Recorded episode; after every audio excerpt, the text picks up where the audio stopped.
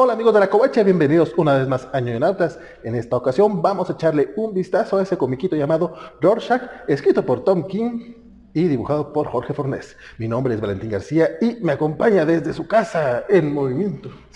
Isaac de la Rocha, ¿qué tal? Movimiento de, de mudanza. ya vamos a, ya comenzamos un ratito más.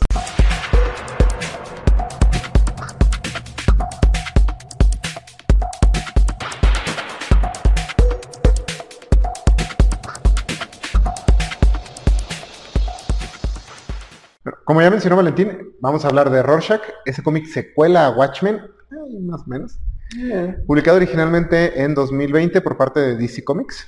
Y pues en esta ocasión sí está algo interesante cómo llegaron a este proyecto estas personas. Ok. Y si ha, si ha habido algo como de controversia detrás de la sola existencia de este cómic.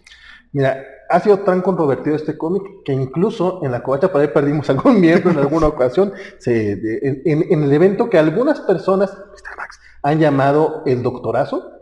Digo, que por cierto, no, le tengo mucho cariño y sabe un chingo, pero no es doctor, pero no es otro tema. Este, pero sí, o sea, realmente como que sacó muchas ronchas en general, porque pues Watchmen es esa paca. Bueno, es que también hay mucho tema alrededor de Watchmen, no solamente que se estaba sagrada, sino todos los, todos los temas, todo el tema del copyright que no le regresaron a Alan Moore de manera legal, pero bastante gandalla.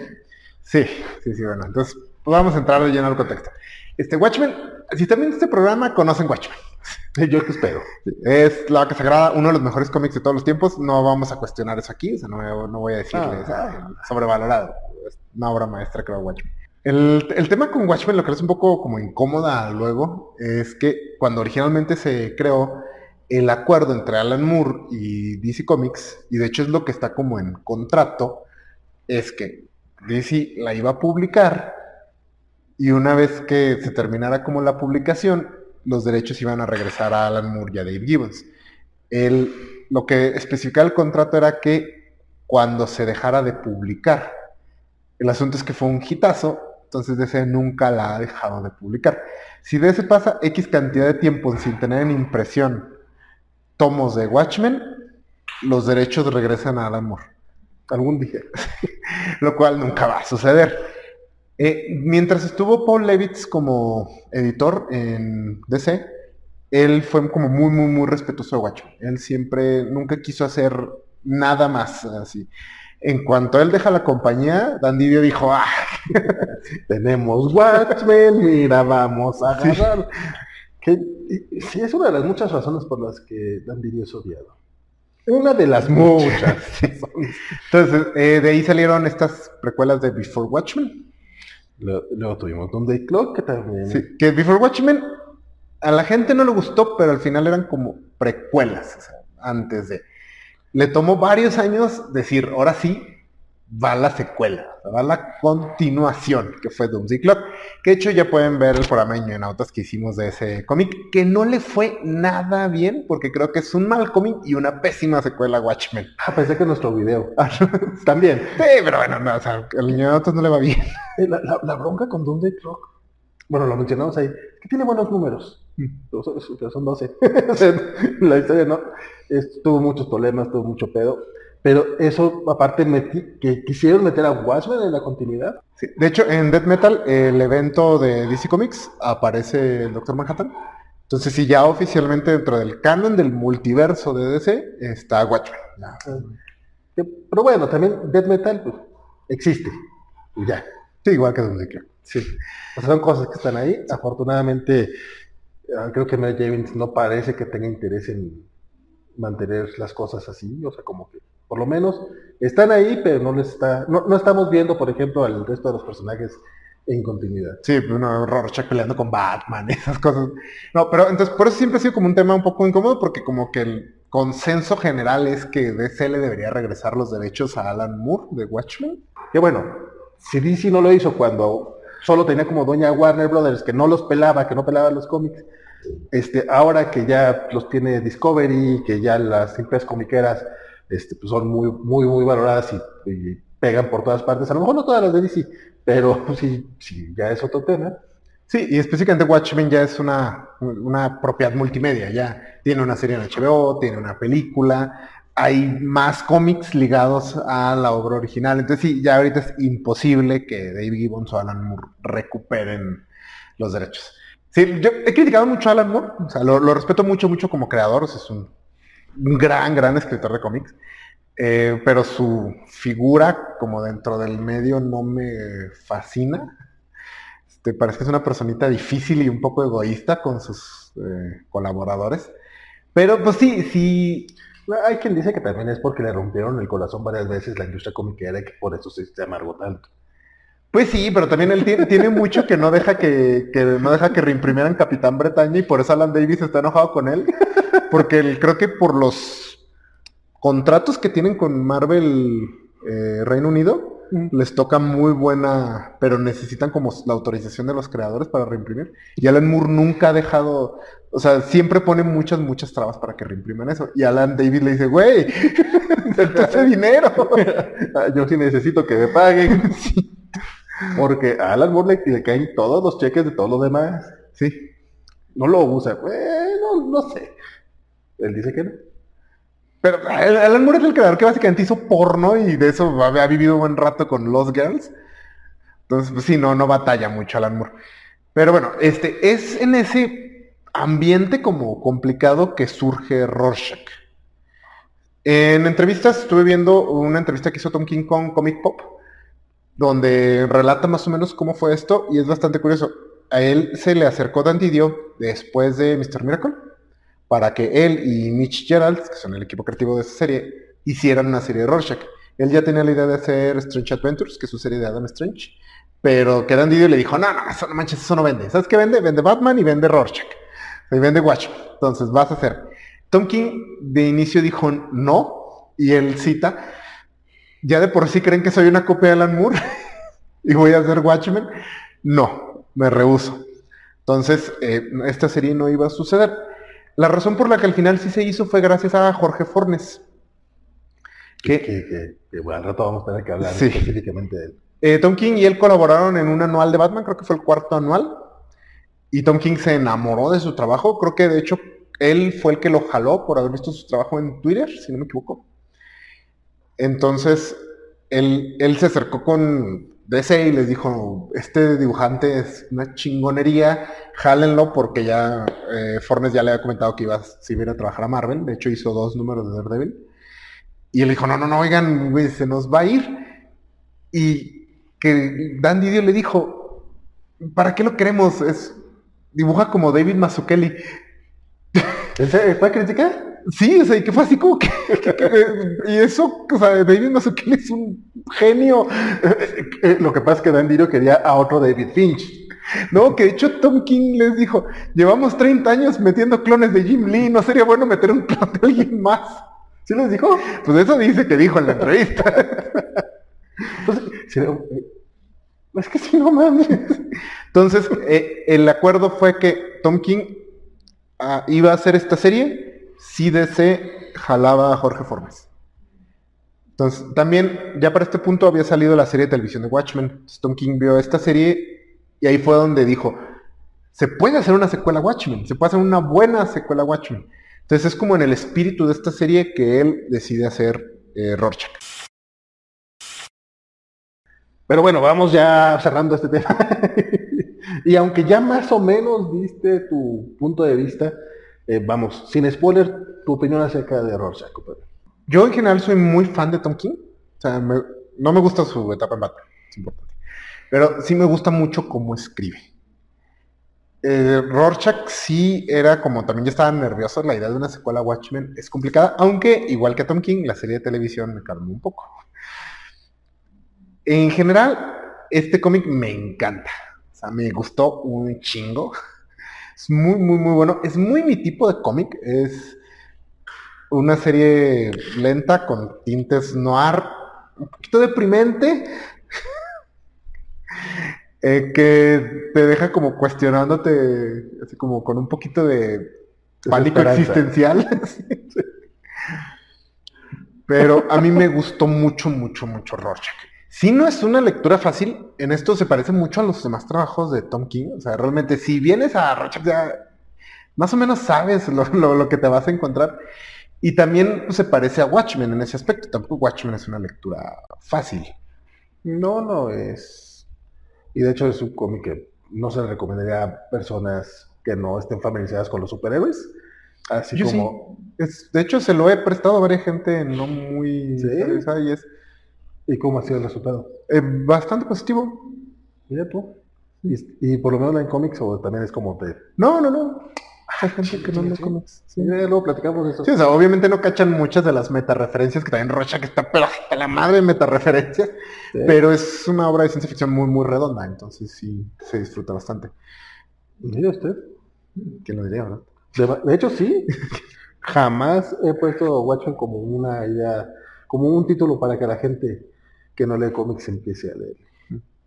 Este, que, de hecho, eh, pero sí, justamente en, ese tema creo que Rorschach tampoco es como de, de primera, pero se me hace más new friendly que, que, Watchmen, porque las metareferencias son más ñoñas, pero no tan esenciales para el cómic, creo, y más en esta época en la que eh, digo, la, única, si acaso la única metáfora, metáfora, cambio que hay que entender es que no es superhéroes son piratas. Entonces nada más cambias, cuando hablan piratas nada le pone superhéroe y se entiende bastante bien a lo que se refiere el eh, King. Este, yo te, decía antes de entrar, es, es, de, estos cómics que yo no diría que son para todos, pero no, no en el aspecto mamón, o sea, no en el aspecto snob de, oh, es que no es un cómic para cualquiera. que eso, esa actitud me parece muy mamona. Este, pero justamente es porque es un poco lenta y muy, y muy desesperanzadora. A mí sí me parece que a, mí no me gusta tanto el nivel como a ti de, algo que, o sea, no, no, ya, ya lo he dicho varias veces, no me gustó el Sheriff de Babylon, este, tampoco quiero que terminar cortándome las venas, pero sí me gusta lo suficiente que, que sea triste, las cosas que sean que, sea, eh, no sé, este es, este es como mi nivel de, de, depresión. A este nivel de depresión sí me gusta. A mí también el cómic eh, se hizo muy, muy bueno. Eh, durante los, en los cómics de la semana se estuvo hablando mucho de él, o sea, sí lo, sí lo tuvimos este, casi cada mes. Yo tardé un rato en ponerme al día, incluso no alcancé a ponerme al día para cuando se habló del número 12. Entonces lo concluí en esta relectura, o sea, ya, ya me había leído creo que 10 números de hecho, sí, eh, cuando estaba haciendo la lectura, yo, sí, ya había llegado hasta aquí, pero creo que fue el último número que leí. Ay, no, también había visto eso. Ay, también había, o sea, recordé muchas cosas, pero sí tuve que hacer una relectura, porque también eso.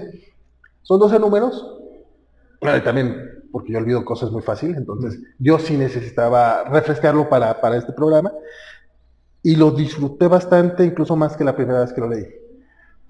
Porque aunque cada número, cada capítulo, creo que sí están muy contenido como para disfrutarlo en entregas mensuales. Y como que sí están pasando tantas cosas con personajes con los que no estás tan familiarizado regularmente, que creo que sí lo necesitas leer de corrido. Tú incluso dijiste que a lo mejor un, capítulo al día. Sí, yo creo que un capítulo al día sería lo ideal, porque el, justamente si cada número está muy enfocado a algo, o sea, en cada número tiene una situación específica que te va a resolver en ese número, pero todos se van apilando para armarte como el gran misterio. Entonces, sí es difícil si no... Cada mes, porque hay detallitos que la serie inicialmente no resalta mucho y después resulta que son muy, muy importantes y a ti te van como pasando. Y aunque sí hay el momento que tienen todas estas series de detectives donde al final te dicen, ay, pasó esto y así, tampoco te lo explica como así tanto y deja mucho a que tú decidas como qué es la realidad, que qué fue lo que en realidad pasó, que sí, yo creo que leerlo de corrido es la mejor opción. También leerlo en un día es una experiencia un poco agresiva, porque nuevamente no es una lectura fácil. Pero sí, yo creo que un número al día estaría perfecto. Sí, me, parece buena tu propuesta. Este, yo la verdad me aventé los 12 números en tres días, entonces sí quedé un poco empachado. sí, sí, sí, yo también hice lo mismo por, es uno que hace la tarea siempre el último día. Pero sí, ten lo que mencionas, de que no es un cómic para cualquiera. Como dices, esa frase es muy fácil que suene súper mamona, sobre todo existiendo el fandom de Ricky Morty. Pero eh, exactamente, no es para cualquiera porque es un cómic con un tono es muy particular, es lento, realmente es un cómic muy lento, no pasan muchas cosas. Y las cosas que pasan son luego muy acerca del tono, muy acerca de revelaciones a veces que parecen insignificantes, o algunas revelaciones incluso que parecen muy importantes y resulta que son un poco insignificantes. Entonces no a todo el mundo le va a gustar. Y como muchos trabajos de Tom King, no ofrece respuestas fáciles. O sea, el cómic, y este incluso más que muchos de los otros, te deja muy así como de, pues tú dime, o sea, no sé, ¿qué, pasa o qué?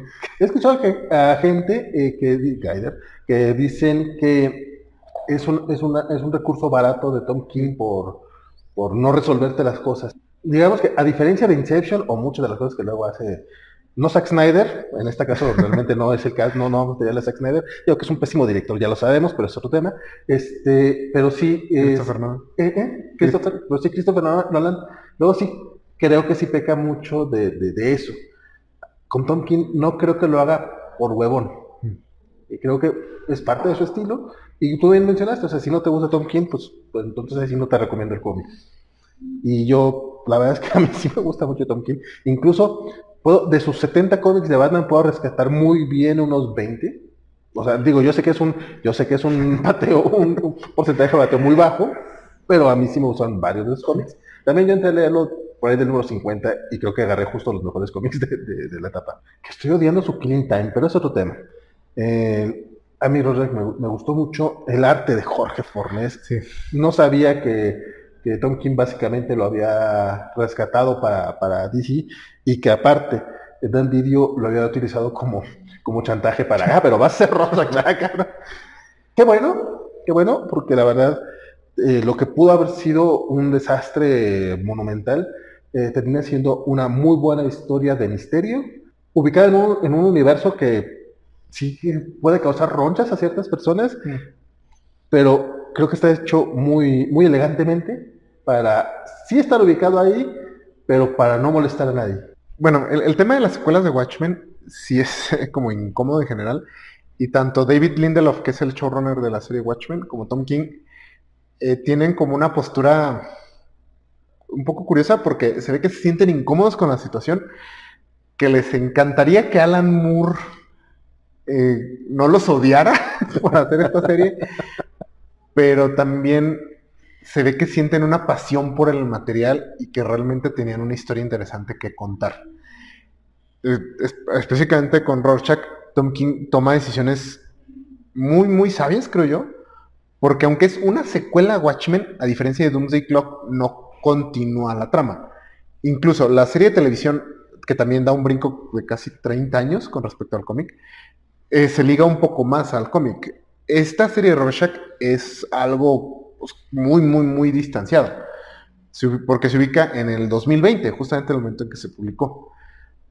Y aunque jala mucho de la simbología y este, referencias al cómic, está lo bastante distante como para que no te afecte para nada. Si no te gusta esta miniserie, eh, puedes seguir disfrutando del cómic original. Que en general, bueno, yo no tengo mucho ese problema de que las secuelas me afecten la original, pero eh, no se mete con eso, como lo hizo Doomsday Clock, que sí inicia así casi inmediatamente después de Watchmen.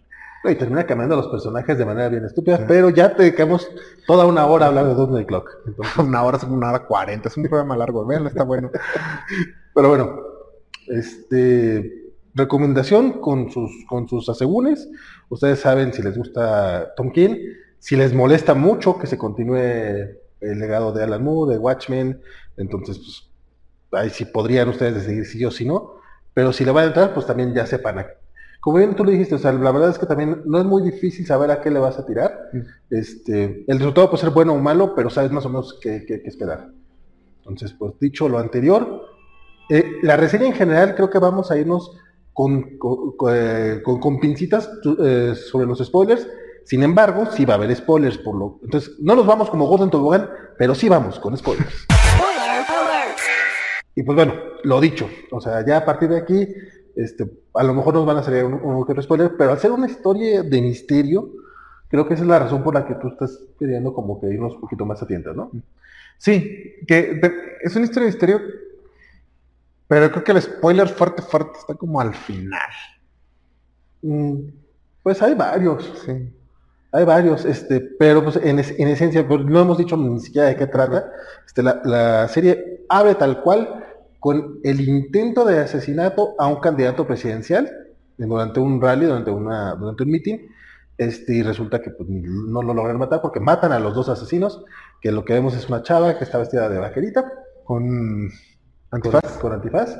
Y un vato vestido de Rorschach que obviamente trae una máscara que no es como la original, que es que no, se mueve ni está así bien pinches bonita, no, nomás, de hecho es una máscara así tal cual de Halloween, y contratan a un detective que básicamente a lo largo de los 12 números va a, descubrir quiénes son estas dos personas que, pues, que parecen eran completamente desconocidos, y pues hay, pues tiene que desenmarañar si hay o no una conspiración y las razones por las que estas personas fueron a intentar asesinar al candidato de oposición. A grandes rasgos ese es el, chisme. un, dato interesante es que esta serie de cómics se ubica en la continuidad de la serie de televisión de HBO. Esto ya lo confirmó Tom King en entrevistas y dentro del cómic sí se cachan eh, referencias. Es algo muy superficial. Realmente no tienen que haber visto la serie de HBO. no, no es obligado. Véanla porque es muy buena. Pero no, no es necesario. Entonces, un dato interesante que estableció esa serie es que en este universo, Robert Redford, el actor, es el presidente de los Estados Unidos y lleva algo así como 20 años en el poder. Dicen que va por su quinto mandato, entonces sí, más o menos sí. Pero vamos, si en Estados Unidos Ronald Reagan y Donald Trump han sido presidentes, y yo estoy seguro que Arnold Schwarzenegger va a ser presidente en algún momento. Sí, no, no me sorprendería. Lo que tiene Robert Redford es que es un presidente como muy izquierdoso, es como Chairo. Es Chairo, pero no tanto. Bueno, pues, es demócrata, básicamente. Y él, logró que Vietnam se anexara como un nuevo estado, a Estados Unidos. Sí. Entonces, es básicamente la razón por la que no lo pueden quitar del poder, porque siempre todo Vietnam vota por él. Pero él trae como esta idea, ideas muy liberales que le han asegurado como constante, pero que ya tienen molestos a los americanos de verdad. Y el candidato al que intentan asesinar al inicio del cómic es el candidato de oposición, que trae una plataforma eh, más conservadora. No lo dicen, pero sí trae mucho el América para los americanos, volvamos a hacer a América Grande otra vez. Traen gorritas rojas con el... Nomás les faltó el Make, America Great Again. Nada más les faltó eso. Mm, sutil no es Tom King. Entonces, el, bueno, eso es nada más como parte del contexto de cómo, en el mundo en el que existen estos personajes. La serie sigue al detective, que de hecho no sabemos nada de él, no tiene nombre y no tiene nada de trasfondo. De hecho, ni siquiera tiene como mucha personalidad. Es un personaje completamente... Bueno, cuando está interrogando a, los tres vatos, sí, le sale la personalidad muy fea. pero que nomás de repente, ¿por qué lo está más Porque aparte se supone que si los tiene como arrestados la policía, sí está un poco raro, pero bueno. Me adelanto un poco, perdón. Pero es un personaje eh, completamente en blanco. Este, esto es muy claramente por diseño. Eh, está diseñado para ser los ojos del lector. Es básicamente el avatar de nosotros para, para explorar este mundo. Entonces de él no aprendemos nada, pero lo vamos siguiendo a través de los números mientras va resolviendo este misterio. Y esta es una de las cosas que más me gusta de este cómic, es lo bien estructurado que está. Aunque ya mencionamos que es un cómic con un ritmo lento, la manera en que te va soltando la información creo que es perfecta. Cada número te da una nueva pieza de información. O sea, el misterio sí se va desenvolviendo. No está ahí nada más para que, como que tenerte interesado y al final te revelan todo. No. Poco a poco vas descubriendo quiénes son estas personas. De hecho, la, identidad de los dos asesinos se revela en el segundo y tercer número. O sea, no es algo así que, que digas, ah, ¿quiénes son? Y poco a poco vamos explorando su historia todo. Pero, tío, me gusta mucho porque cada número te da algo más. No, y aparte, eh, decía yo que se, que se puede leer muy bien de, manera mensual porque están, como mencionas, la, estructura eh, no solamente es que te cuente algo, sino que es como una misión nueva del, del, detective. O sea, tenemos un número en el que va el edificio del, del dibujante, que ahorita hablamos de él, este, y es mientras está eh, interrogando a ciertas personas y es nada más su visita al edificio. En otra es cuando le entregan unas cartas, unas correspondencias entre, entre los dos asesinos. Bueno, creo que ni terminan asesinando a nadie los güeyes, pero bueno, es.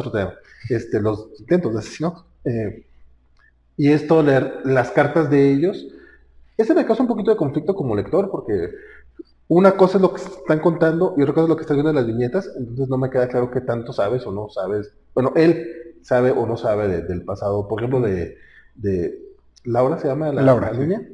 Bueno, que aparte le llaman la niña, no te quite, como le llaman en pero Laura es, pues sí, nos, van revelando cuando asesina a ciertas personas, o, o todo, hecho, todo, ese número que le dedican al, donde interrogan al, fortachón del circo, que lo que básicamente fue para decirnos cómo esta chavita está buscando a la reencarnación de Rosa. O sea, sí, ella está segura que en algún punto los, los, todos los héroes que se fueron en el 86 eh, están reencarnando en alguien y que todavía no, todavía no nos han dejado. Que esa es una de las partes más desesperanzadoras del libro, creo yo, porque estás viendo que, los personajes están motivados por situaciones que uno como lector sabe que fueron mentiras. O sea, básicamente están tratando de evitar una segunda invasión de, de, los calamares espaciales. Es como, pero, pero no fue real. Ozymandias hizo todo. ¿Qué no viste? ¿No leíste Watchmen? de hecho, eso está muy, muy, muy cabrón porque es cierto, o sea, nunca lo piensa, pero no hubo ninguna explicación de eso.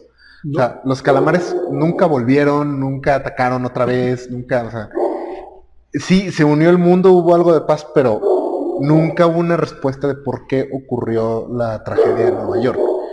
Y otra cosa es que, y eso no lo había como yo pensado hasta que leí este cómic, que el calamar mata a todas las personas como con una onda de choque mental. Entonces tiene poderes psíquicos. Entonces, aquí una de las tramas importantes es que el papá de la... doloroso. sí, el papá de The Kid, de Laura, él está convencido de que los calamares están controlando gente para como que debilitar a los humanos para invadirnos otra vez. Y tiene sentido, o sea, sí está muy cabrón como un evento así realmente pues rompe completamente como nuestra percepción de lo que es posible y no es posible. O sea, ahorita a uno le suena completamente absurdo, pero ya pasó. Sí. Entonces, aquí, eh, interesante es esto. Laura, su papá es miembro, básicamente, bueno, miembro y fundador de básicamente una milicia que se está preparando para repeler el ataque de los calamares. En realidad son un grupo de odio que lo que hacen es que le echan la culpa a los calamares de todo. Pero el, momento así muy trágico que menciona Valentín es que en un punto el papá de Laura empieza a tener como ideas que no son las ideas que ha tenido siempre. Y de hecho, sin mal no recuerdo, esto es debido a que leyó los cómics de El Ciudadano. Que ahorita hablamos de quién es el Ciudadano. Sí, este... Entonces leyó estos cómics y como que las ideas le gustaron, pero él está tan convencido de este asunto de los calamares que a él se le hace más factible creer que está cambiando de opinión porque los calamares lo están controlando que porque simplemente cambia de opinión. Entonces le pide a su hija que lo mate. Y aparte ya lo mata siguiendo las órdenes muy cabalmente. Muy... Sí, sí, sí, porque pues ya lo controlaron los calamares. y, lo hace muy normal. Entonces, se, sí se despide, sí le da su besito, pero entonces... Y de hecho, eh, eso tiene esta serie. Todos estos momentos brutales y revelaciones fuertes te los da de una manera muy fría, muy clínica. Porque también el papá de Laura en un momento revela que él mató a la mamá de Laura porque él estaba convencido de que la estaban controlando los calamares. Esto es muy aterrador porque básicamente Tom King nos está diciendo cómo para las personas que ya están así indoctrinadas en grupos de odio, ok, este es un grupo de de, de calamares, pero tenemos en el mundo real el movimiento incel, grupos de fanáticos religiosos, etcétera. Es más fácil creer que te están controlando mentalmente que cambiar de opinión. El otro personaje que es que, también se, va a investigar aquí es Steve Ditko, digo, es este Will Myerson. Que bueno, realmente no es como muy... Nuevamente, no, lo sutil no es lo de Tom King. O sea, es este caricaturista que creó un cómic de piratas en los 60 este, y después del éxito y como que se recluyó completamente y básicamente no daba entrevistas, no salía a convenciones, eh, logró vender los derechos, eso sí, a, cinematográficos y básicamente sus, personajes son eh, Marvel, el MCU ahorita, o sea, hay películas de piratas por todas partes y eh, lo contacta Laura a través de cartas porque lo único que hace, él se contesta fanmail, pero pues a estas alturas, ¿quién manda cartas? Mm y va creando esa relación con ella, eh, ella que está buscando el siguiente Rorschach y él tan airrandista que es, básicamente. De hecho, es, interesante porque aunque es muy claramente un avatar de Steve Ditko, sus posturas son eh, completamente opuestas filosóficamente al objetivismo de Ayn Rand. Sí, este, la verdad es difícil como extraer exactamente cuál es la filosofía del personaje porque uno no es mi área de, expertise y otro, el, donde la vemos más claro marcada son en unas páginas del cómic que vienen aquí insertadas y es pinche cómic difícil y malo de leer, donde el personaje básicamente vomita cuál es su filosofía de la manera más compleja posible, pero yo por lo que entiendo sí es como eh, una, un tema acerca de más de responsabilidad del individuo hacia la sociedad, que es como completamente lo contrario a lo que el objetivismo predica. Entonces sí no es como precisamente lo mismo que Steve Ditko. Pero lo vemos, pero sí lo vemos bastante creyente en su filosofía. Sí, sí, sí, en eso se parece mucho a Steve Ditko. Y al igual que Ditko, creó uno de los personajes más exitosos del mundo, es en el mundo real Spider-Man, en el mundo del cómic Pontius Pirate pero su verdadera pasión estaba en un pequeño cómic independiente que aquí es The Citizen, el ciudadano. El, que es básicamente... Sí, el diseño del ciudadano es The Question, así completamente, pero la referencia más directa sería Mr. A, que era el cómic de autor de este Dipco. Eh, si no lo conocen, no los culpo, es un cómic que no pegó, y era completa, completamente un cómic acerca de promover el objetivismo de Ayn Rand, entonces mm, no, no, no lo lean. Y, y, al pasar los números, eh, el detective básicamente lo que va haciendo es justamente en ahondar cómo fue esta relación, cómo fue creciendo, cómo básicamente llegaron a la conclusión de que tenían que asesinar al candidato de oposición y para eso fueron convenciendo a más personas de, la idea de que los calamares están a punto de atacarnos. De hecho, está este número que creo que es de mis favoritos, que vemos, que vemos a tres personajes que en teoría son muy distintas entre sí, que uno es el, el abogado del de, de, este, bueno, de hecho los tres son relacionados con, es el dibujante, eh, digo, es el, es el abogado, el abogado legal, es el, psicólogo. psicólogo. y es un cuate que le ayuda, es el, el chico, el chico que consigues para que te mueva cosas, mm. básicamente. Este, y platican cómo fueron a una granja donde construyeron este lugar de, tiro al blanco, básicamente. Y aunque cada quien lo va contando desde su punto de vista, terminan contando más o menos lo mismo y este cuate se vuelve pinche loco. Esos dos madrazos. Sí me quedé así como, wow, tranquilo, no sé, judicial. Este, Pues está peor que la PGR, ¿te cae? No, creo que esté peor que la PGR. este, y, el giro del final en ese número sí fue como, wow. Sí, que es, es interesante porque básicamente lograron armar un pequeño culto que, el cómic todo está visto como desde el futuro, o sea, en el sentido de que, bueno, todo esto ya pasó y son flashbacks. Sí, lo estamos descubriendo desde el punto de vista del detective. Entonces, la información que tenemos siempre invariablemente es limitada y está incompleta. Entonces, de hecho, el razonamiento por el que llegan a decidir matar al candidato presidencial nunca queda muy claro. O sea, ellos dicen, es que está siendo controlado por los calamares. Pero ¿por qué creen eso? Porque los fantasmas se lo dijeron. Ah, sí, ¿verdad? Perdón. a, mí, a mí me pareció muy claro. Sí, porque incluso aparece una, una espiritista que hasta hace unos minutos antes de que entrara el programa, yo no sabía que era real, tú fuiste el que me lo dijo. Sí, sí, es Otto Binder, Binder. Sí, bueno, que es el que aparece como personaje, él es una persona real, es el creador de Superchica. Sino que me decías que cuando fallece su hija, este, arma una acción espiritista este, como para tratar de contactarla, tener una lucha a partir de ella. Y a esa sesión en la vida real, por lo menos, fue Frank Miller. Aquí también. Sí. Frank Miller es personaje en este ah, cómic. Sí. En este cómic. Y también, al menos aquí fue, fue el avatar de Steve Ditko. No sabemos si, si la vida real, yo no sé si la vida real también fue. Pero, o sea, como que armó su, grupito.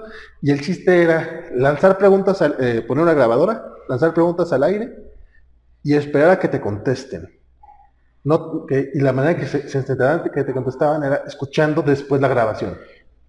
Si dejas como una cinta corriendo, grabando, entonces se supone que es una mezcla entre fantasmas y aliens, porque se supone que se comunican, eh, pero sí están como en el espacio, pero se comunican a través de ondas electromagnéticas que se quedan pegadas en la cinta magnética.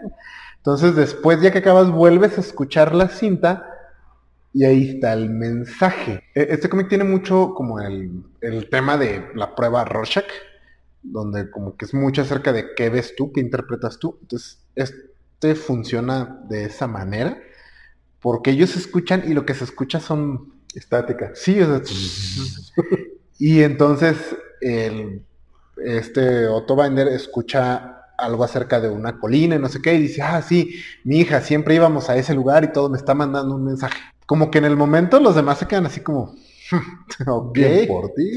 Años después retoman esto y resulta que ahora este, este dibujante, se me olvidó Will Myerson. Will Myerson, escucha esto de que tiene que matar al candidato presidencial. No recuerdo si escucha específicamente eso o escucha algo así como los calamares vienen o los calamares están aquí. No, creo que son los dos, porque primero son ahí vienen y ya rumbo a los últimos números, ya, ya chequemos con spoilers, este, se enteran que también es el Kill Tuesday. Mm, es para que maten al, candidato. Este, aquí lo, mm, la, la, aparición de Frank Miller me da un poquito de gracia, o sea, de gracia manzana. Tengo que hacer el paréntesis. Este año, estas últimas semanas, últimos meses, eh, perdimos a Neil Adams y a George Pérez, o sea, los dos son pérdidas bastante sensibles. Y yo sé que cuando perdamos a Frank Miller también lo vamos a sufrir mucho. Este, pero el tío Frank. Pero también en las últimas semanas el tío Frank anunció su, su nueva editorial con Dan Didio. Entonces, oh, oh, y la verdad, tengo que mencionarlo está que una de las leyendas del cómic anuncia su editorial así de él solo con el ex publisher, es un puesto raro, o sea, como el supereditor en jefe de ese, y la respuesta en general del editor fue, ay no, el, internet fue ay no, ay tío Frank, sí, sí, es triste, pero yo sé que cuando lo perdamos nos va a doler mucho, aún así, me da risa que, el tío, que vemos aquí el tío Frank, básicamente, este, como un loquito, un conspiracionista, y, eso básicamente es como, y, que tengan permiso para, usarlo. Sí, Tom King sí consiguió el permiso de Frank Miller para, para usarlo en esta serie. Y de hecho, viene una pedrada que yo no sé qué tanto el hijo Tom King iba a venir o no, mm. pero cuando hablan acerca de, que él escribió The Dark Five Returns, no es, no, ¿a quién se referirá? Pero si hacen todo el chiste de que no, es que yo hice algo, algo muy oscuro, de, algo, que era para niños. Algo que era para niños, y, y al último es como, pues sí, güey, pero es que lo bonito es que los niños puedan llegar a esos personajes. O sea, en las mismas páginas, o lo que parecía que era una justificación a, a Frank Miller, a la postura de Frank Miller en general, es como realmente una crítica. Mm. Y no que se critique The Dark Knight Returns, sino general lo que, lo que terminó provocando. Sí. Pero bueno, y Frank se aparece un par de ocasiones, o sea, primero lo vemos este como un testigo, ah, no es cierto, como un testigo, pero ya con el traje de Rosa, sí. O sea, él aparece como parte del, del culto que creó Will Myerson, básicamente. Sí, sí es interesante cómo maneja a Rorschach como, o sea, ya no es, no es un personaje, pues el personaje hecho muere en la serie original, pero lo maneja como, como una idea casi infecciosa. O sea, porque varias personas toman el manto de Rorschach durante la serie y básicamente se empiezan a comportar como este personaje. Entonces sí se me hizo un enfoque muy interesante. Aquí quiero hablar de cómo esto le causó como problemas a muchos fans, yo vi, que es de esos datos curiosos porque Rorschach estaba diseñado para que fuera un personaje que diera como asco y luego de pronto alguien dijo, es mi superhéroe favorito. Creo que estará el Murcia y va a decir, no, no debe ser tu superhéroe favorito. Sí, sí, sí, no, lo, lo, he dicho varias veces. Entonces, sí, es como el caso de Punisher, es muy parecido. Entonces, sí, no, porque Punisher sí, lo, sí te lo ponen como si fuera bien chingón. Hmm. Y a Rorschach, no. Entonces es más comprensible la confusión con Punisher. Sí. sí. sí, pero igual Punisher fue creado como un villano del hombre araña. no, no, y estoy de acuerdo que la, yo tengo un, perfil de persona que es muy fan de Punisher, de Batman, de Wolverine y de Lobo, y de Guy Gardner. Y todos tienen ciertas similitudes en cosas que ahorita no voy a decirlo, pero seguramente ustedes también ya ubicaron qué tipo de personas son. No digo que si eres fan de Batman, tenga ese problema. Pero si te gustan los cinco así, probablemente también te gusta Rorschach de la manera equivocada. Todo lo que voy a decir aquí ahorita. Pero, no, pero es un acercamiento muy interesante a Rorschach que también lo usaron en la serie de televisión y que me, me gusta mucho y también es como bastante creepy, bastante tétrico.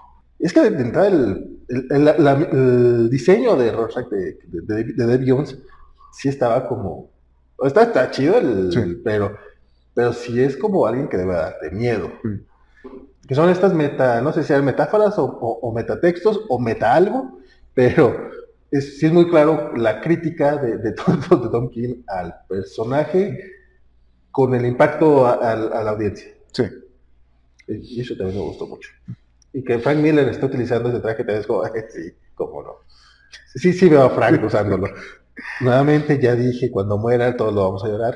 Espero que tarde mucho también, o sea, no, no, no estoy aplicando una de la michazo. O sea, esperamos que no dure y que aparte vaya, a, que las próximas cosas que nos entreguen les quede bien, pero eso no quita que sea gracioso. Lo que sí me, lo que sí me pasa, eh, lo que sí sentí en este, con este cómic es que a lo mejor los 12 números, si bien todos son importantes de su manera, están dibujados de manera hermosa y terminan, al final sí terminan sumando, yo sí sentí un pequeño desgaste entre el 7 y el 9 más o menos, o el 10. O sea, porque sí avanzaban las situaciones, pero era mucho el gimmick de tenemos que hablar solamente de una interrogación, o solamente de una situación en particular. Y era como un, sí, güey, pero, pero, pero avanza un poquito, o sea, como que sí se alenta mucho. No sé si sea como ya en la instrucción editorial de que si es cómic de, de Tom King, tienen que hacer 12 números. 12 números, chingue su madre.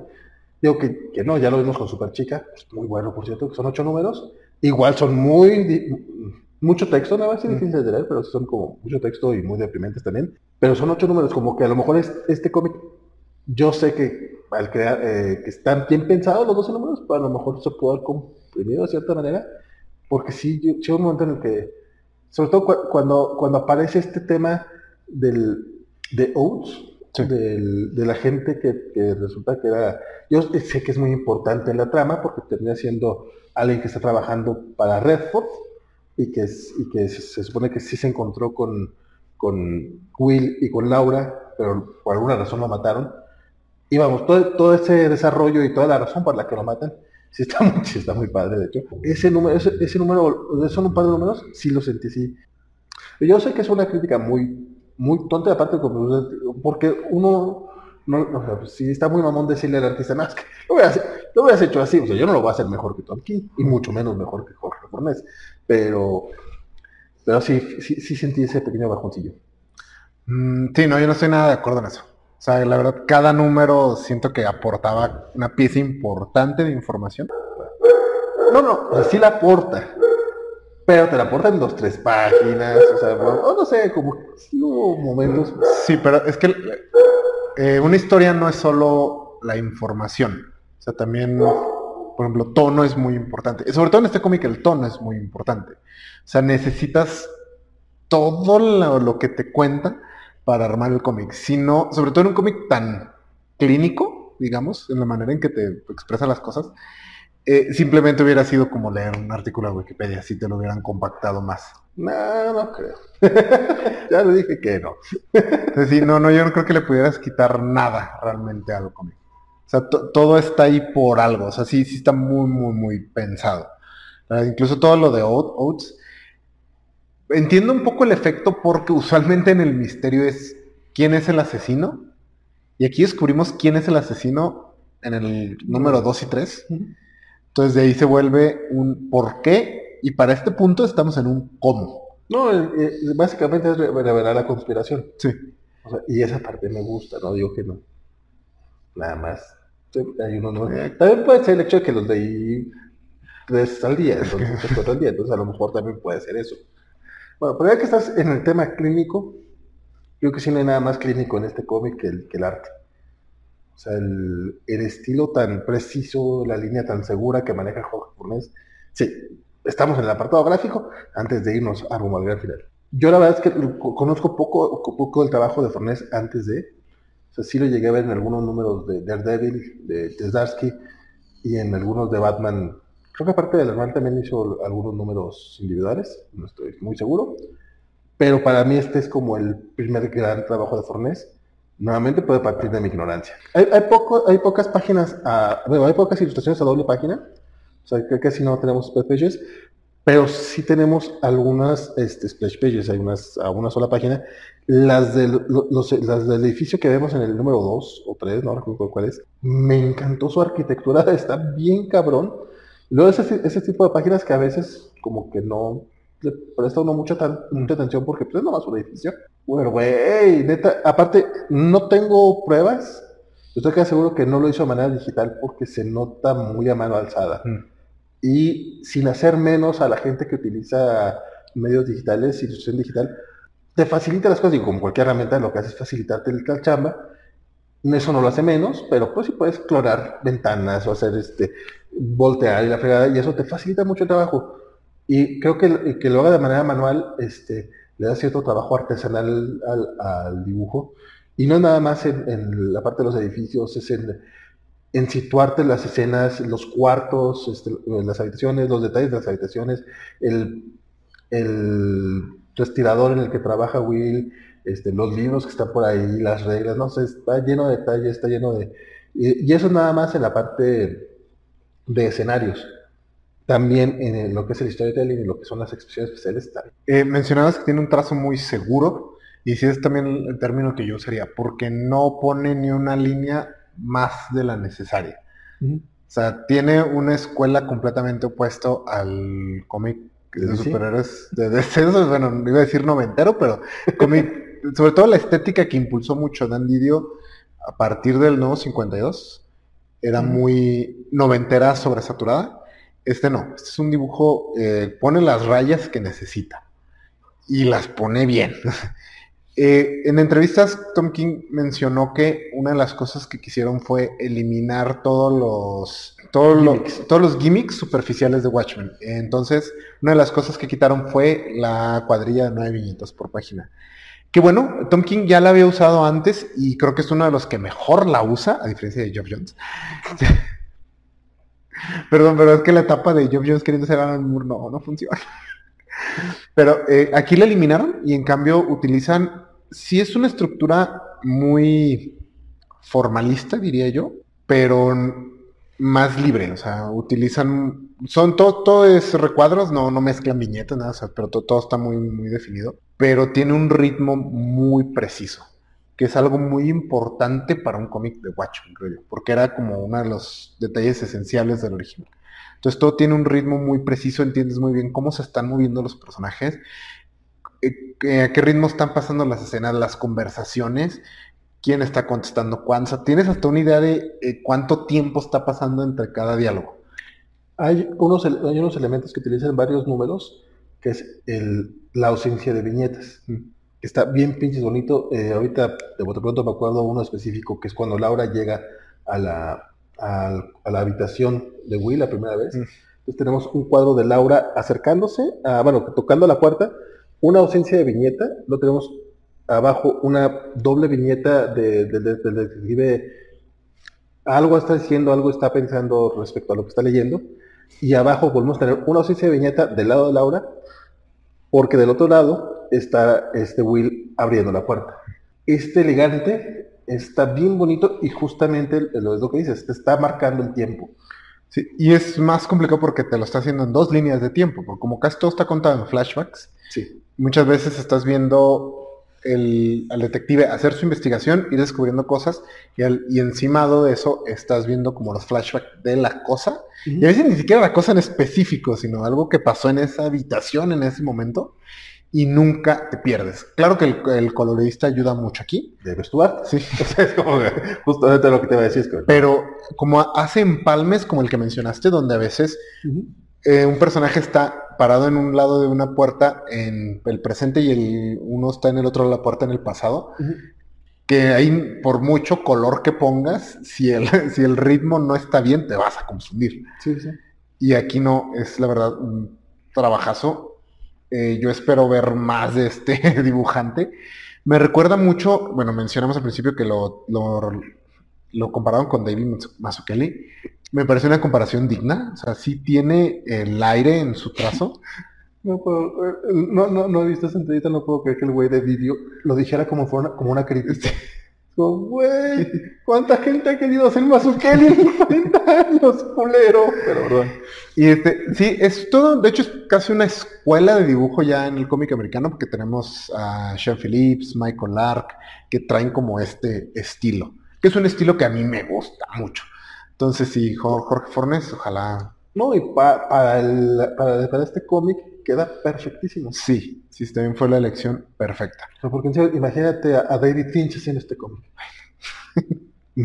Yo, yo cuando pienso en un, en un artista de DC antes de Indy, pienso en David Finch. Creo que a partir de ahí quisieron agarrar su estilo y de repente muchos mejores que Finch, pero de todas maneras traían esa escuela y dijo, "Ay, güey, neta", o sea, digo, está bien para unos cuantos. El mismo Jorge Jiménez que dibuja como los dioses el hijo de la fregada, tiene mucho ese estilo y es como, a mí sí me causa un poquito de conflicto. Pero, No, y por ejemplo, ya vimos a uno de esos dibujantes intentando funcionar en este esquema super formalista, sobrio, en Three Jokers, que es Jason Fabuk. que es básicamente David Finch, pero dibujando chingón, y lo metieron a un cómic donde no puede lucir nada de lo que es lo suyo, que son viñetas grandes, explosiones, monstruos y eso. Y pues pobrecito se está ahogando.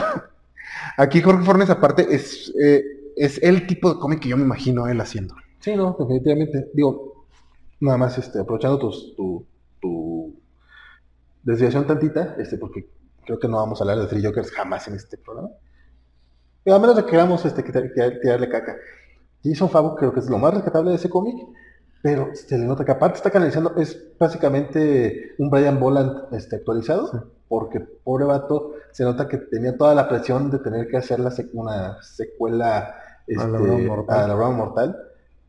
Y lo dibuja muy bien, pero se le nota que no es su estilo, y lo que dices, no se, no se siente cómodo. Y es como, es muy doloroso verlo, porque es Mm. como, güey, es un chingonazo, por eso no lo puedes hacer mal, pero se nota que no es lo tuyo. Y aquí, como bien decías, al contrario, se nota que Jorge Fornés está él, él está nadando en su, en, Sí. en su, en su área. Y el tema de Dave Stewart, que es este colorista, es de estos coloristas que, Es, es el, el Meryl Streep de los coloristas. sí, básicamente, pero por algo, o sea, sí, realmente, sí, no. me ha tocado verlo en, en trabajos que no son de Hellboy o que no son serios, y neta sí sabe adaptarse perfectamente a lo que requiere el cómic. Sí, por ejemplo, él coloreó eh, DC The New Frontier de Darwin Cook. Y es un color muy brillante, muy vivo, Sí. muy diferente a lo que es aquí. Eso es lo que lo convierte en uno de los mejores. Sí, sí, sabe, sabe, sabe adaptarse muy bien a lo que requiere el libro. Aquí lo hace. Este, y justamente juega mucho con el color en el tema de los, de los flashbacks. Por ejemplo, en esta historia donde me entrevistan a los, a los tres este, acólitos, básicamente, pues cada uno trae una paleta de color color. distinta. Hay otra escena en la que pero antes de que nos movamos de esa, ese número, eh, logísticamente, no me imagino cómo debe haber sido. O sea, el nivel de coordinación entre los tres, porque lo que está pasando todo ese número, el, son básicamente, está dividido como en tres bloques cada página. La primera página es el abogado, la segunda el psicólogo y la tercera el carpintero. Vamos a decirle carpintero porque... Y lo que están haciendo es que te están contando como la misma historia y va continuando de una al que sigue, al que sigue, tanto en trama como en arte. A pesar de que te, explican que las tres cosas ocurrieron como en distinto momento, son como tres visitas diferentes donde básicamente les pasó lo mismo, pero la manera en que está estructurado, perdón, es continuo, solo vas cambiando de personaje. Eh, logísticamente hablando, está bien cabrón como hicieron eso.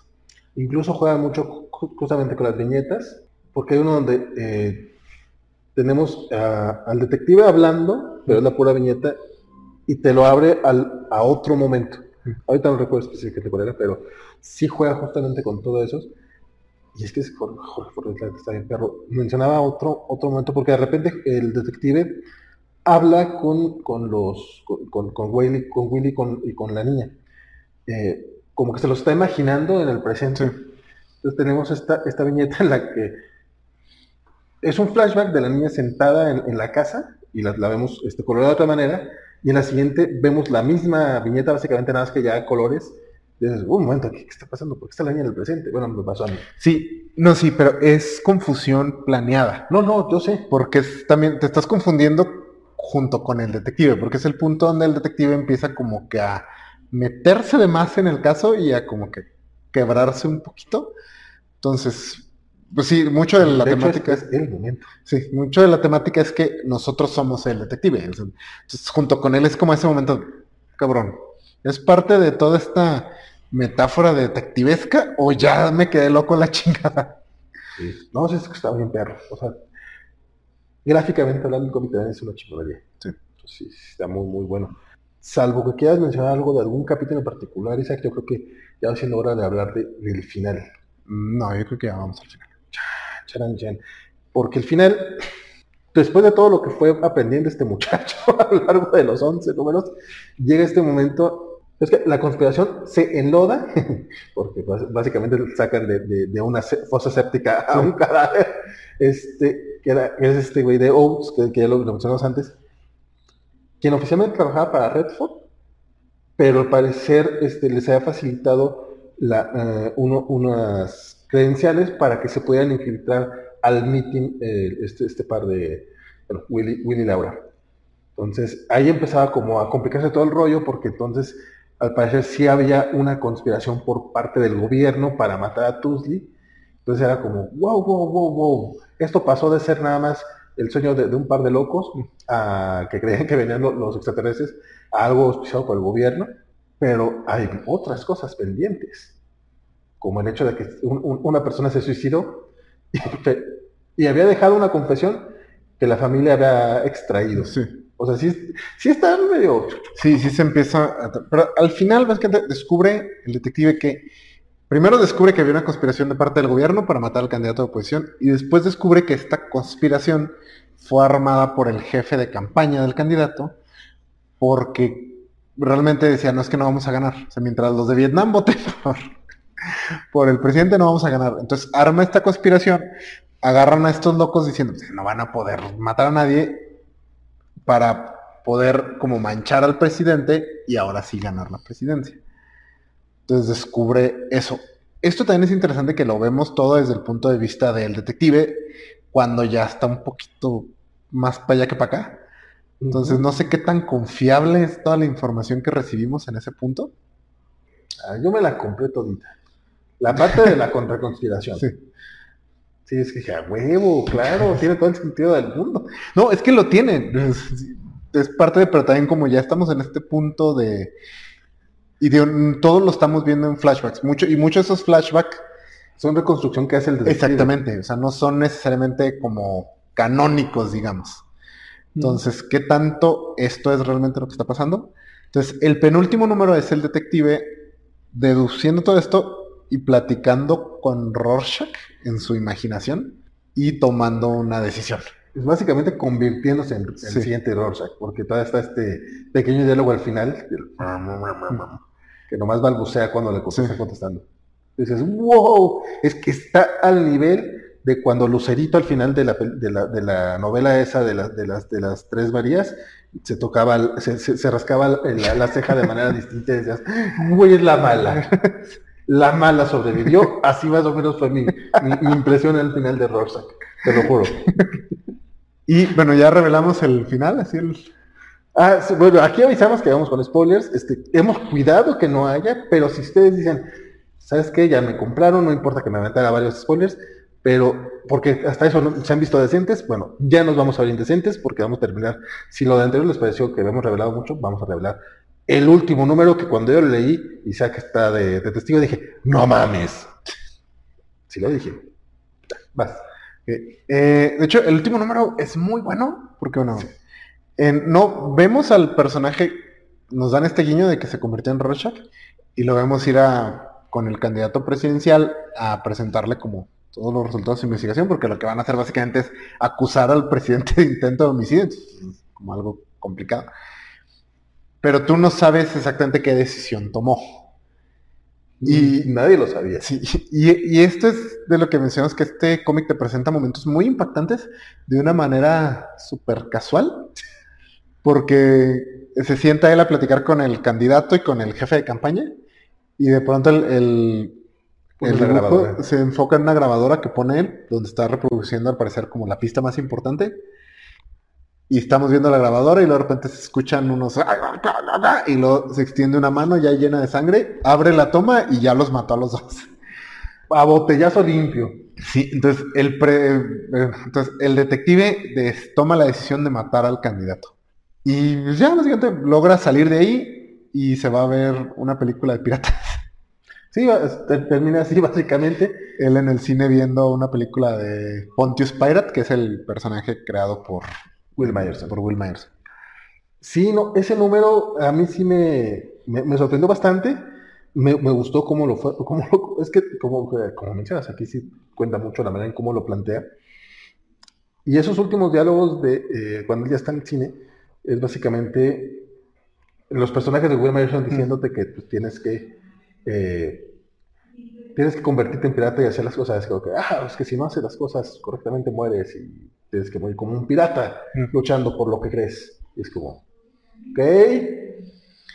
Sí, Tom King, ¿de qué me estuviste hablando de estos dos números?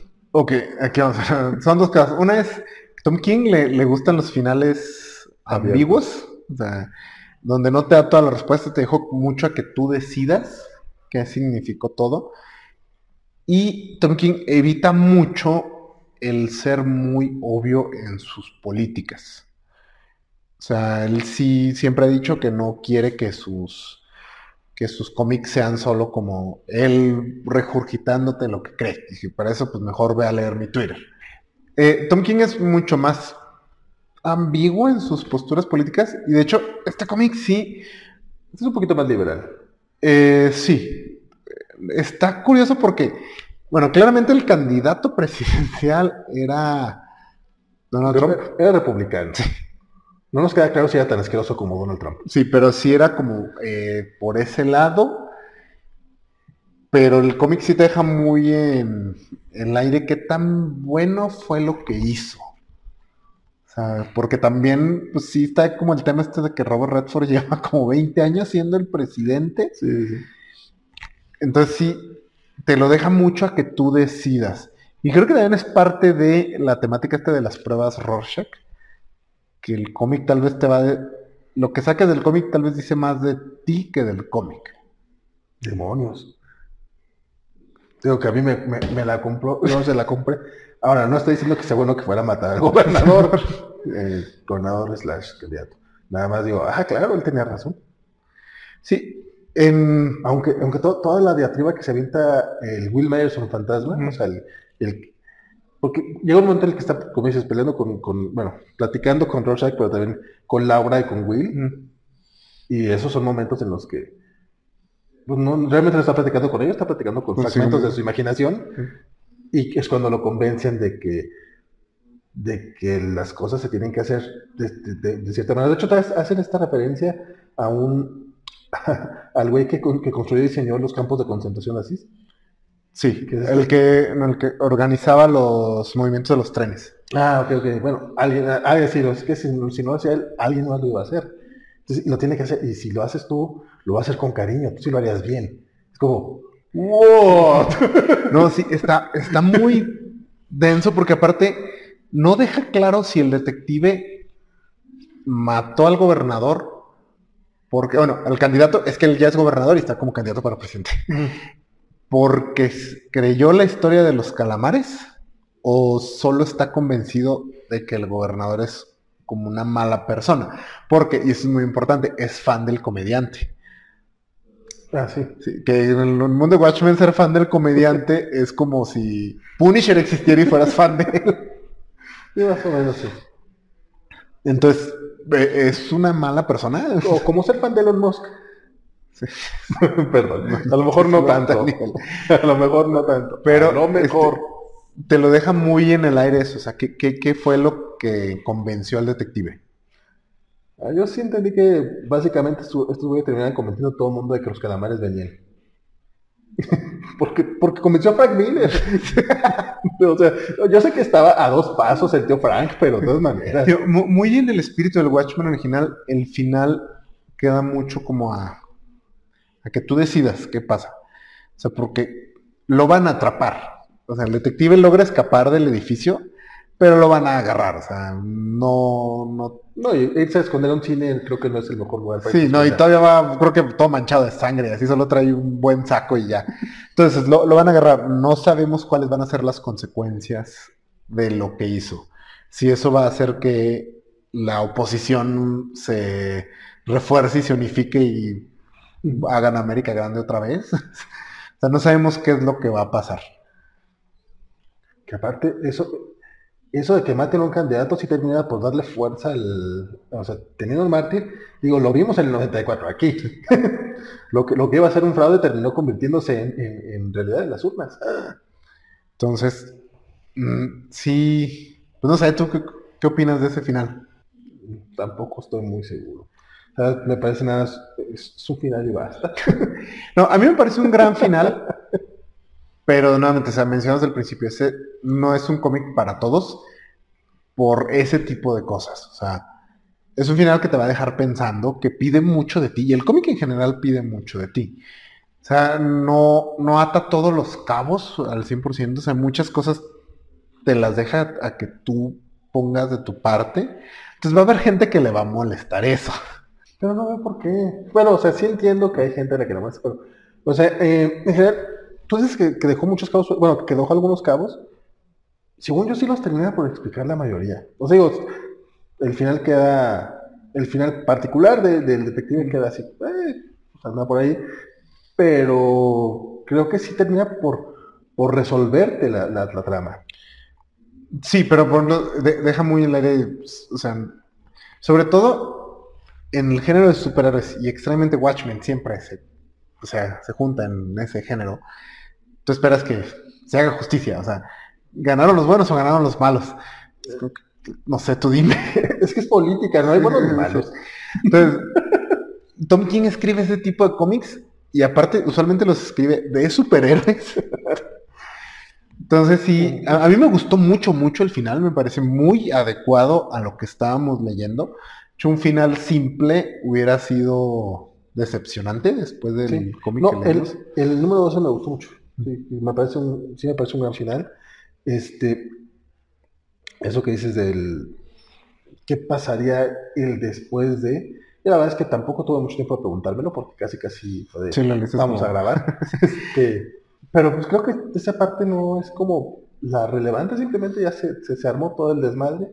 Este, sí me, sí, lo, lo que sí me estaba preguntando durante el, durante, mientras leía el cómic, era realmente cuál es el punto de, de Tom King más allá de la historia. O sea, como historia está interesante, es un buen Sí, misterio, ¿qué no te quiere decir? contado. Sí, pero ¿cuál es el, el trasfondo? Este, an- antes, de, antes de entrar al programa me mencionábamos, este, bueno, tú, tú, tú mencionabas que era un cómic muy pandémico, muy, muy, muy por el estilo de la pandemia, porque pues vimos mucha gente volviéndose loca con paranoias, con, con todo este tema de... ¿Qué pasó con el papel higiénico? Sí, no, pues, el papel higiénico que se estaban inyectando cloro en las venas porque alguien le dijo eso. O, o la, o- la gente que no, que, que, que, que les estaban sacando el líquido de las rodillas y que Sí. la gente se lo creía. Entonces de repente era ver esta gente que estaba creyendo el tema de los de, de los de los calamares y pues no estamos tan alejados de. Sí. Entonces a lo mejor es un poco la crítica a eso. Sí, incluso tú me recalcaste que muy probablemente este cómic se escribió antes de la pandemia. Que la línea de tiempo es un poco difícil porque Top Kings dijo que este cómic lo escribió todo de golpe. O sea, no escribió como cada mes, mm. sino que escribió todo el cómic y luego ya se lo mandaron a Jorge Fornés. Pero ah, sí apela mucho como a esta mentalidad, sobre todo que se tiene mucho en Estados Unidos y que por tema de que son nuestros vecinos poderosos del norte se nos escurre mucho, de que ya no hay una verdad, reverenda tontería, pero esta idea de que no, no, es que es tu verdad y mi verdad y... Entonces, todo depende de cómo lo mires. Sí, que se maneja mucho ahorita y que muchos grupos radicales están usando para justificar hacer cosas. Entonces es como, no, o sea, mi verdad es que las vacunas no sirven. Ah, no, o sea, espérate. Entonces, creo que sí apela mucho a eso. Y es interesante porque pues, lo puedo usar en el mundo de Watchmen, donde, como tú dices, tú ya sabemos que lo de los calamares es mentira. Excepto que sí pasó. Entonces, tienen esta idea de que. Y tiene sentido con todo lo que pasó, pero es una mentira. Entonces yo siento que viene mucho del ambiente político de Estados Unidos que se vio tremendamente potenciado por la pandemia. No, y como bien mencionas también, o sea, Donald Trump gana del 2016, o sea, es justamente cuando, cuando arranca la pandemia, es el último año de Trump, y pues sabemos del tipo de, manejo que, que, sigue a Trump. Entonces, sí, sí puede ser también por ahí un poco la crítica, que si no, que no sea tan directa, pero ahí puede estar. Este, lo, que, lo, que sí tiene el cómic, mm, te lo puedo decir ahorita que ya, leí, al menos 10 números, sí los leí este, ya dos veces. Este sí tiene cierto valor de relectura. O sea, porque, por ejemplo, yo no recordaba que mencionaran a Frank Miller desde los primeros números. Sí. O sea, aunque él aparecía hasta el número 5. O sea, ya, ya venía por ahí algunos detalles que te van dando este foreshadow a lo, a lo que va a suceder. Incluso el tema de cómo sale de la oficina del gobernador después de matarlo, es básicamente la recomendación que les dieron a los a Laura y a Will de cómo entrar al, mm. al, meeting para, el asesinato, ¿no? O sea, que les dicen, básicamente tú tienes que actuar correctamente, que la gente no ti. O sea, digo, suena muy tonto, pero o sea, tú nomás sal tranquilo en la fregada, dices, dices las cosas correctas, ni te van a revisar porque el, el, guardaespaldas que estaba fuera del lugar tenía que haber revisado a este güey y haberse enterado ahí. Y no, él sale bien cool. No, no, pues todo bien. ¿Me tienes que revisar de nuevo? No, o sea, no sé, ese tipo de cosillas. En relectura fue así como que le, le, saqué más saborcito. Y, eh, y, más detalles, incluso el tema, creo que también debo de valorar bastante el tema de que al tener tantos personajes involucrados, y que no son personajes famosos, o sea, no son de Gustavo Frank todos los demás este, no los presentan por primera vez. Lo maneja también eh, la, escritura, la escritura. Es que acabo de leer un cómic de, Peter Millian, de Dogs of London, que, eh, que aparte que el dibujante eh, como que no tiene personajes, o sea, no... no Todos tienen la misma cara. Ni siquiera eso. O sea, un mismo personaje cambia de cara de panel a panel. O sea, mm. dibuja mal el pobre cuate. Y aparte, nos, nos sueltan muchos nombres y es tan confuso. O sea, yo me tuve que estar regresando a cada rato para poder seguir este, la trama. Que la trama está interesantita, pero es como, güey, no, no, no estoy entendiendo porque son chingos de personajes nuevos y no me los dibujas bien. Entonces, eso no lo tiene este cómic, al contrario, o sea, muy puntuales, los nombres te los repiten y no, y no de manera eh, no de manera barata, pues. Sí, te lo repiten como para reforzarte poco antes de que los ocupes. Sí. Y aparte los rostros son muy, muy característicos. Bueno, también los principales son un, cuate middle age, un anciano y una niña, ¿no? Pero el tema de la niña de repente fue un poco creepy, mm. porque tiene 19, 20 años y recalca mucho eso. Pero bueno, eso es otro tema. No, pero aquí creo que lo manejaba muy bien porque nunca hay como no, no, no, no nada sexual entre Will y ella, o al menos no parece. No, no, no, para nada. Pero justamente en el interrogatorio a los tres, este, va a hacer mucho hincapié en el detalle que tiene 19, años. Y uno se dice, y estaba bien guapota. El abogado creo que es el que ah, dice, ay, me, me, distraía porque estaba bien guapo. Y yo, uh, tranquilo. Pero fuera de eso, este... De hecho, bueno, el personaje está muy creepy por todo lo que le pasa. O sea, todo su trasfondo es como bien trágico y triste y miserable. Sí. Sí, pues básicamente desde que nació la crearon para que se enfrentara a los, a los calamares. Los calamares, sí. Sí, o sea, pues es una niña que nació en un grupo de odio. y que nunca se pudo como eh, de programar. Que cambió su programación, o sea, porque ella menciona que su papá odiaba a Robert Redford, o sea, de hecho el, papá era básicamente un ultraderechista, supremacista blanco, que le echaba la culpa de todos los calamares. Entonces ella, siguiendo en su misma lógica enferma, cambió completamente su postura y acabó matando a la única persona, bueno, provocando al final la muerte de la única persona que pudo haberle quitado la presidencia a Robert Redford. Sí, pero porque, porque eso fue lo que le dijeron los fantasmitas. Sí, no, pero, en su misma lo que era... ¿Crece? No, no, es que ni siquiera crece. Eh, sigue estando en la lógica de grupo de odio cultista, solo cambia de, de bando. Sí, está, está muy triste porque realmente sí, y sí te mencionan que sus últimos días son como felices, como que realmente encuentra cierta felicidad en su amistad con... Sí, por eso te lo dicen los tres que están también en el culto. Sí. Entonces, no sabes, yo quiero creer que sí, porque pobrecita. Sí, no, como que se encontraron Will y Laura, de cierta manera, y se, se complementaron, pero también se complementaron. También Sergio Andrade y Gloria Trevi se complementaban, o sea. Sí, pero también. y decían ser felices. A su manera, sí te, explica por qué estos grupos funcionan. Por qué te ofrecen esa sensación de comunidad. O sea, son estas personas solas que. Como los otakus.